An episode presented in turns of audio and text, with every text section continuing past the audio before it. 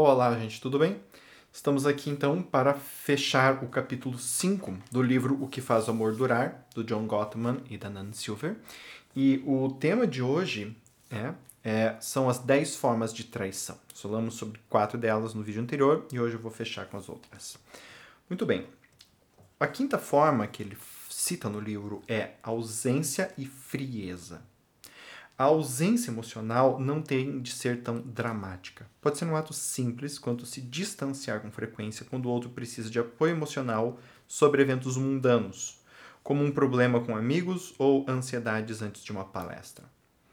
Um relacionamento sério requer que os membros do casal sejam presentes tanto em traumas que mudam tudo quanto no estresse diário.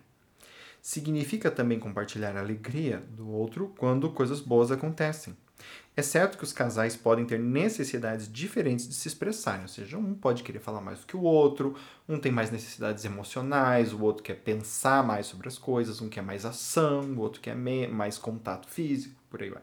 Né? Mas em um relacionamento sério, é uma calibragem na qual cada um aprende o que o outro requer para se sentir amado, protegido e apoiado. Ou seja, uh, e aqui eu volto a insistir num tema que eu estou falando o tempo todo se é eu mais eu, eu vou olhar para eu, o que eu estou disposto a dar, o que eu quero. E se você não quer isso, se exploda. Né? Tipo, ok, não vou me esforçar muito assim. Eu dó, eu tenho isso para dar. Quer, quer, não quer, um abraço, é isso. Certo? Se coma daqui. Tá? Você quer pipoca, eu estou oferecendo amendoim. Quer amendoim, come, quer, não come, pronto, um abraço. Certo? Agora, se é o nós, então não é só mais eu. É eu e você e algo maior do que nós dois, o nós. Então, o que é mais interessante para o nós? É mais interessante para nós eu desenvolver essas competências ou não? É mais interessante para o nós eu aprender a ser mais afetivo ou é mais interessante para nós eu não aprender? Eu vou naquele exemplo que eu também estou batendo bastante, que é o exemplo da empresa.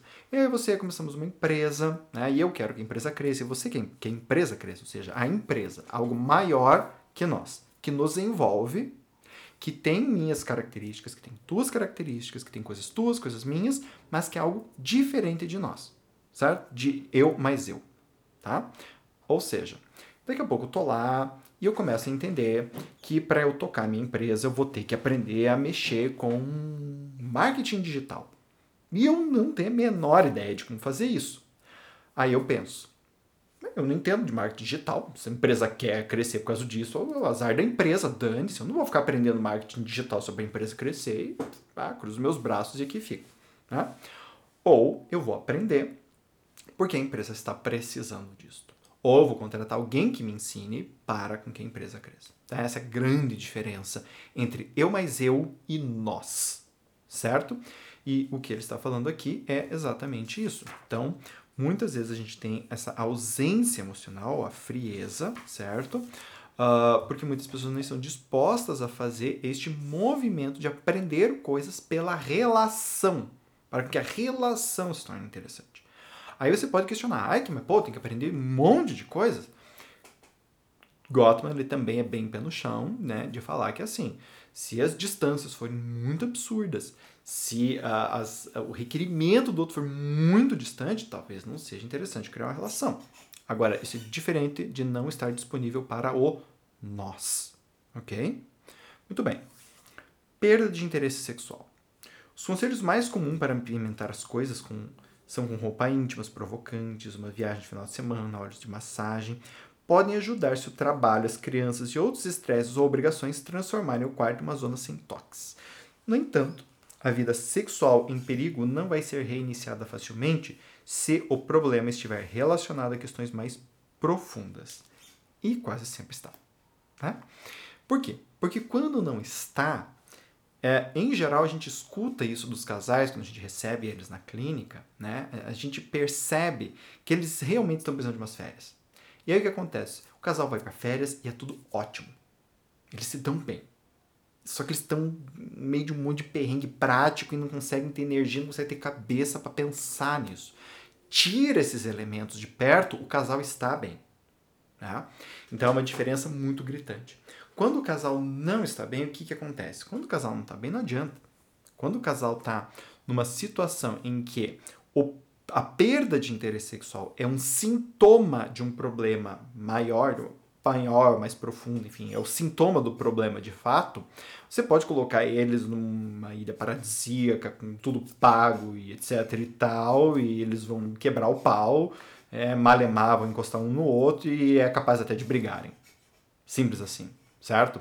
Então, esta ideia da perda do interesse sexual é muito importante ser entendida, porque quase sempre na espécie humana, perda de interesse sexual é uma questão emocional mais profunda, é um sintoma não é uma causa, certo? Tem exceções? Claro que tem exceções. Tem pessoas que têm uma libido mais baixa, homens e mulheres que às vezes têm uma libido bem diferente do cônjuge, e às vezes o cônjuge acaba perdendo o, o interesse por causa dessa diferença, tá? Existem questões assim. Mas, via de regra, sempre que um casal traz um problema sexual, a gente dá uma olhada um pouquinho mais embaixo, certo? Então, nesse sentido, uh, se a gente não olha para estes problemas que estão por detrás, né, a gente vai estar se abrindo para uma traição, certo? Desrespeito. Qualquer que seja o estímulo de comunicação do seu cônjuge, se ele ou ela sugerem que vocês são inferiores, vocês estão sendo tratados com desrespeito. Um relacionamento afetuoso não acontece com monólogos, acontece com diálogos. Né? Uma atitude desdenhosa e superior é um abuso emocional quer seja por meio de xingamentos frequentes ou por foras sutis. Um dos meus exemplos favoritos é o das pessoas que sempre respondem à re reclamação do outro, corrigindo a gramática ou o uso da palavra. Eu adoro isso, né? Então, assim, tu vai lá reclamar alguma coisa que tá te pegando e a pessoa reclama, né? Sei lá, fala... Eu gostaria que você olhasse mais para mim. Mim, não. Para eu. Isso é de acabar com o sujeito, né? Vontade de matar a pessoa, esfaquear, né? Enfim, porque, pelo amor de Deus, tô falando aqui das minhas emoções, né? E tu vem falar de uma penca, de uma né, gramática, né? Eu, mim, né? Tipo, não, isso não cabe nesse momento. Então, essa ideia do desrespeito, ela é muito importante porque, assim, existem casos em que isso é gritante, isso é óbvio, está escancarado, e existem situações que são muito sutis, né? É, especialmente para pessoas, uh, alguns tipos de narcisismo, uh, algumas pessoas é, mais frias, né, ou seja, que têm uma certa dificuldade de contato emocional, elas falam as coisas de um jeito que elas não percebem o quão dura é a crítica que elas estão fazendo. Né? E isso machuca. Não é porque ela não percebe não machuca, machuca bastante e o outro se sente inferiorizado, certo? Agora, aqui é importante de que né, a pessoa possa expressar. Porque a gente vai lembrar do outro vídeo, eu não expressar isso também é uma forma de traição. Porque eu estou olhando para o nós. Tá? Então, se eu olho para o nós e eu recebo um desrespeito, eu tenho que comentar sobre esse desrespeito. Se eu recebo desrespeito e fico quieto, eu estou olhando para o eu, eu mais eu, e eu estou me distanciando da relação. Relação não é complicadinha, né? Estão percebendo? Tem várias formas de traição, várias formas de desrespeito, de quebrar essa unidade do casal que são prejudiciais, certo? Injustiça. Em geral, quando as tarefas do lar criam tensão, a grande questão não é, não são os rolos de poeira se acumulando embaixo do sofá, é a injustiça, né? Nada prejudica mais um romance do que chegar em casa depois de um dia longo do trabalho e descobrir uma montanha de louças sujas e um bilhete dizendo fui jogar poker. Né? Aqui estou falando de um americano, né? Mas assim, aqui no Brasil seria fui jogar bola, fui no salão, fui ver um cinema com minha, enfim, minhas amigas, enfim, fui fazer qualquer coisa, né? Essa, esse sentimento de injustiça, certo? Uh, não é uma forma correta de dividir as responsabilidades de criação dos filhos. Tê-los é uma experiência tão transformadora que não tem como saber o que vai funcionar no relacionamento mais adiante. Mas se vocês querem mudar uma divisão já combinada de tarefa, precisam conversar sobre isso. É injusto tomar uma grande decisão sozinho e essencialmente dizer para o outro: é a vida fazer o quê? Né? Então, essa injustiça tem a ver com isso. Quando a pessoa decide sozinha e de forma arbitrária né, a quebrar combinados. Porque se eu posso quebrar combinados de uma forma arbitrária, sem te informar, sem conversar contigo, eu estou olhando para quem? Para o nós ou para o eu? Estou olhando para o eu. Começo a olhar apenas para o eu, o outro de repente pode se achar no direito de fazer a mesma coisa, e daqui a pouco tá todo mundo fazendo só o que quer, e daqui a pouco de novo temos eu mais eu e não mais um nós. Tá? Muito bem. Nono, egoísmo. A interdependência dos relacionamentos duradouros significa que em certas ocasiões os parceiros vão precisar abandonar suas próprias necessidades em prol do bem comum. Por que, que eu falei isso em voz alta? Porque dizer isso hoje em dia, na nossa cultura, né, é praticamente pedir para levar pedrada. Eu estou falando isso em voz alta porque você não tem como tacar pedra em mim, né? Eu espero que vocês não façam isso na rua, mas isto daqui, abandonar as suas próprias necessidades, meu Deus, mas as minhas necessidades, sim. Em prol do quê? Do outro? Não. Da relação. Bem comum. E bem comum não é o outro, é o relacionamento. Isto é muito difícil de ser entendido. Né? Muito difícil. Por quê? Porque geralmente isso vem na forma de demandas do, terceiro, do outro, né? da, da, da segunda pessoa, né? do meu cônjuge certo? Agora, quando eu avalio isso em termos da relação como um todo, aí eu estou fazendo um movimento em prol do nós e não do eu mais eu. E quando eu acato, quando eu abro mão de algo meu para o nós, mesmo que isso seja a demanda do outro, eu não estou fazendo isso apenas pelo outro, estou fazendo isso por nós. O nós. E quando eu faço isso por nós, eu também ganho. É ganha-ganha. Essa que é a diferença. Aí, primeiros vídeos, tá? A ideia de jogo que ele traz lá da matemática, isso é bem importante. A ideia de ganha-ganha, ela é muito pouco difundida na nossa cultura. As pessoas simplesmente não entendem a ideia de que elas podem abrir mão de algo que elas querem e estarem ganhando. Elas não conseguem enxergar além do próprio umbigo. Né? Essa que é a verdade certo? Então essa ideia do egoísmo, ele também é uma traição. Ou seja, se é tudo eu, eu, eu, eu, eu, chega uma hora que não tem sentido ter nós. Para que, que tem nós se é tudo eu, eu, eu? Né? Fica você lá, eu aqui, ok, a gente se relaciona, de vez em quando a gente se vê, de vez em quando a gente faz uma coisa juntos, né? Mas é você lá, eu aqui. Romper promessas. Uma promessa quebrada é tão nociva ao amor quanto uma mentira intencional. Ouviram isto? Ou seja, Promessa é uma coisa que você precisa fazer quando você tem plena convicção de que você vai manter aquilo. Tá? Ai, aqui, mas não dá para prometer porque a gente nunca sabe o dia de amanhã. Isto é balela. Ok? Por quê? Eu te prometo algo. Ok. Daqui a 10 anos acontece uma situação que põe em risco essa promessa se eu estou olhando para eu, eu quebro a promessa e dane Se eu estou olhando para nós, eu abro com você. Olha, hoje aconteceu uma situação em que eu me senti muito tentado a quebrar aquela promessa. E isso vem para a relação. Então, o problema X, o problema mais importante, não é especificamente se eu vou ou não manter minha promessa, mas como eu vou me relacionar com essa promessa em relação ao nós, porque eu não faço essa promessa para você, eu faço essa promessa para nós. Não é por tua causa, é por causa de nós. E se eu faço por causa de nós, eu também ganho.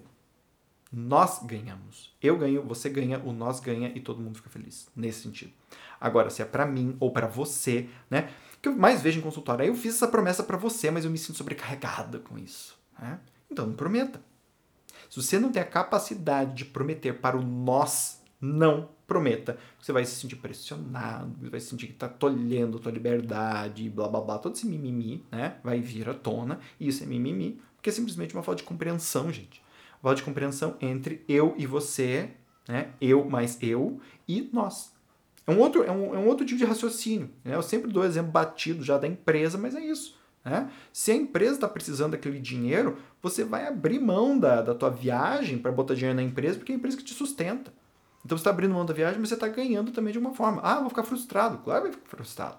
Você queria viajar, você não vai ter viagem, você vai ficar frustrado. Mas você sabe que você também está ganhando com aquilo. Né? É, que é diferente da empresa ficar dando prejuízo o tempo todo. Aí você vai falar, ah, mas cara, não tá mais dando certo essa empresa, vamos fechar esse bagulho. Ou outros 500. Né? John Gottman também não recomenda que você fique num relacionamento independente do que está acontecendo. Né? Que isso é não é olhar para o nós também, é olhar para o eu, mais eu, por incrível que pareça. Certo? Muito bem. E aí o último tópico do capítulo é traição versus denúncia. Um relacionamento é um comprometimento, mas não deve ser uma algema ou mordaça. Eu adoro quando ele fala, quando eu adianto algumas coisas e ele fala exatamente o que eu acabei de falar, né? Maravilhoso. Às vezes, expressar desaprovação perante as atitudes do seu cônjuge pode ser a ação mais amável e compreensiva a ser tomada. A aceitação cega nunca é uma estratégia saudável. A aceitação cega nunca é uma estratégia saudável. Ouviram? Alexander Hamilton disse certa vez que não acreditar que o governo pode se regular Alexander Hamilton disse certa vez que não acreditar que o governo pode se regular é uma obrigação do cidadão. Da mesma forma, às vezes é necessário botar um espelho na frente do cônjuge. Ninguém está imune a fases de narcisismo, egoísmo, julgamento inadequado. Chamar a atenção do outro por causa deste comportamento é saudável. Ao fazer isso, vocês estão focados nas recompensas do outro e não nas suas. Tá? Uh, então veja, o que ele está falando aqui? Inclusive ele usa o, o, Hamilton, ele faz uma citação do Hamilton, né? ou seja, por que, que o Hamilton diz que é uma obrigação do cidadão acreditar que o governo não pode se regular sempre sozinho? Né? Porque ninguém consegue. Gente, me diga uma pessoa que, assim, né, é iluminada e consegue se regular 100% sozinho o tempo todo. Ninguém consegue isso. Né? Até Buda, Jesus Cristo, quando você vai estudar a história desses caras, eles passaram por gurus. Né? Então, assim, pô, o cara é o Buda, por que ele passou por guru? O cara é Jesus Cristo, filho de Deus, por que ele foi estudar com os rabinos do lugar? Né? Olha, o filho de Deus, cara. Né? Mas ainda assim ele precisava de alguém para ajudar ele. Né? Então a gente sempre precisa disso. E se eu estou numa relação eu mais eu, né, o que, que eu faço? Eu fico puto contigo porque você está sendo narcisista, porque você está sendo isso, porque você está sendo aquilo, não te falo absolutamente nada, fico bravo e faço o que eu quero. Se eu estou no nós, eu, puf, te confronto. Olha aqui, ó. Tu tá com um perrengue aqui, meu nego. Tu vai ter que ver isso daí. Né? Posso até te ajudar isso. Mas eu te coloco. E não no sentido de acusar você em ser uma pessoa ruim por causa disso. Mas isso está acontecendo. Eu não julgo você, mas eu aponto algo para você. Certo? Muito bem, gente. Espero que vocês tenham gostado do capítulo 5, tá? Que acabou agora o capítulo 5, as 10 formas de traição, tá bem? Espero vocês nos próximos vídeos e até a próxima. Tchau, tchau.